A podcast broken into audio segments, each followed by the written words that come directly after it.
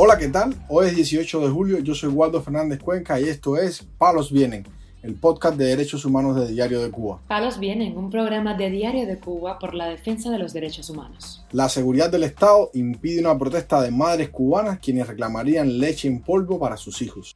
Activistas lanzan campaña para ayudar al opositor Julio César Góngora Millo, quien tiene graves problemas de salud. Presos del 11J sufren discriminación por no sumarse a los actos políticos dentro de las prisiones. El prisionero del 11 de julio, Carlos Raúl Perdomo Cancio, ha sido hospitalizado en la prisión del Combinado del Este en La Habana. Lo más relevante del día relacionado con los derechos humanos en Palos Vientos.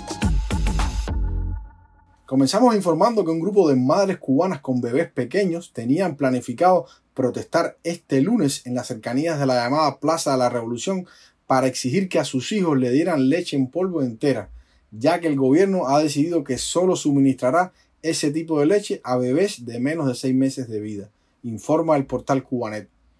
Las mujeres habían decidido crear un grupo de WhatsApp para organizar la protesta, pero pocos días antes del día señalado, las principales organizadoras fueron visitadas por agentes de la seguridad del Estado o citadas a la estación policial de su localidad para decirles que no les iban a permitir ese justo reclamo. La principal organizadora de la protesta expresó, bajo anonimato, que la gente de la seguridad del Estado preguntó a mi vecina por mi nombre y llegó a mi casa. Se limitó a decirme que yo sabía por qué él venía y que me olvidara de salir el lunes. Ese día, la cubana residente en Guanabacoa no fue la única que recibió la inesperada visita. Todas las madres del grupo confirmaron que las buscaron y fueron a sus casas para intimidarlas, expresó esta madre. Con la administradora del grupo de WhatsApp la dinámica fue un poco distinta. A la madre que creó el chat la citaron en la policía de su municipio y le dijeron que al convocar a un grupo de manifestantes estaba incurriendo en un delito penal y podían procesarla. Todas tenemos niños que dependen de nosotras. No podemos ir presas, señaló esta madre que habló, como todas, en condición de anonimato. El motivo de la protesta era exigir al gobierno el suministro de leche entera, popularmente conocida como amarilla, para menores que rebasen los seis meses de vida. Recientemente las autoridades decidieron darle a los niños que rebasan ese tiempo de vida leche descremada o sin grasa, que es para diabéticos. Algunas madres consultadas por el portal Cubanet expresaron que la leche desgrasada o blanca le provoca a sus hijos vómitos y diarreas y no es la indicada para los niños en edad de crecimiento. Una de las madres expresó, hace rato que lo que estamos pasando rebasó los límites de lo soportable. Vamos a un hospital y no hay medicinas. Tenemos que mandar a los niños a la escuela y no tenemos merienda. Ahora nos quitan la leche y nos dan esa harina. Nos tienen al borde de la locura y si hoy no salió ninguna es por miedo, porque nos casaron una a una. Pero no sé cuánto más podremos aguantar. Informamos además que una campaña de donación fue abierta en la plataforma GoFundMe con el fin de apoyar los gastos hospitalarios del opositor cubano Julio César Góngora Millo, quien se encuentra ingresado en el hospital Abel Santa María Cuadrado de Pinar del Río. La iniciativa, hasta el momento, ha podido recaudar un poco más de dos mil dólares. El opositor, en una directa reciente en sus redes sociales, acusó a la seguridad del Estado de haber publicado una foto suya en el hospital donde se encuentra. Como todo mundo sabe, estoy aquí hace un estudio y, viendo el problema de la herida que tengo abierta, que por 10 años estaba abierta porque no me la han querido cerrar. Eh, hoy sacaron unas fotos ahí, eh, yo incluso en calzoncillo, aquí en la sala del hospital, en el cubículo donde estoy, que incluso estoy solo en un cubículo, sacaron una, una foto en la página de Canallas y Canallas, que es una página de agentes de opinión de la seguridad del Estado, estoy tirando directamente para el gobierno, para el partido y para la seguridad del Estado.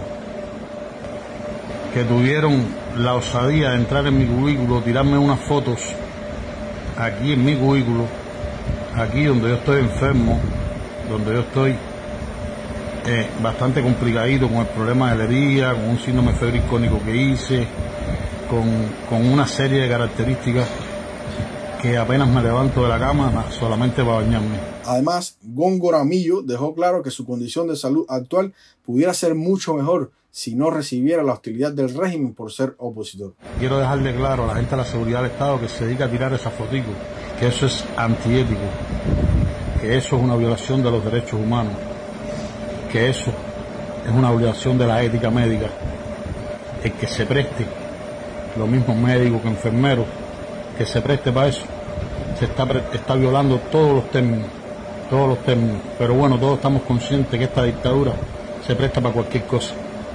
Pero quiero dejar claro que yo, yo, Julio César Góngora, repudio todas esas cosas. ¿Te entiendes? Y quiero dejar claro mi convicción, mi convicción como opositor, como en contra del sistema. ¿Te entiendes? Y si estoy aquí hoy por 10 años con esta vida abierta, es por cuenta de cómo pienso, porque me han negado una operación por muchos años, ¿te entiendes? Y he estado a borde de la muerte por cuenta de eso, por cuenta de estos sicarios, estos asesinos. Góngora Millo ha estado exigiendo atención médica sin éxito desde el año 2013. Desde entonces se encuentra postrado en una cama por tener una herida abierta en el periné.